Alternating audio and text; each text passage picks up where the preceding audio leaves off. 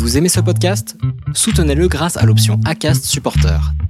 C'est vous qui choisissez combien vous donnez et à quelle fréquence.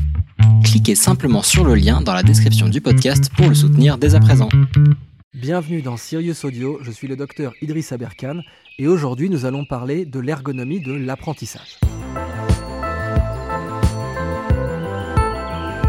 C'est pop, c'est classe, Audio. Nous avons vu qu'il existait une neuroergonomie, c'est-à-dire une ergonomie du cerveau, en fait une ergonomie aussi de l'esprit.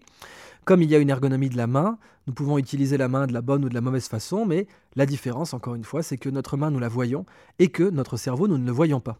Eh bien, appliquons ça maintenant à l'enseignement à l'école en particulier, mais à l'enseignement en général, puisqu'aujourd'hui nous apprenons tout au long de notre vie, et, c'est tant mieux.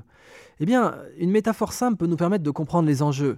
Imaginez qu'un cordonnier vous dise euh, Ce n'est absolument pas à ma chaussure de se faire à la forme de ton pied, c'est à ton pied. Vous avez aimé cet épisode? Vous souhaitez écouter la saison en entier? Rendez-vous sur notre site serious.audio.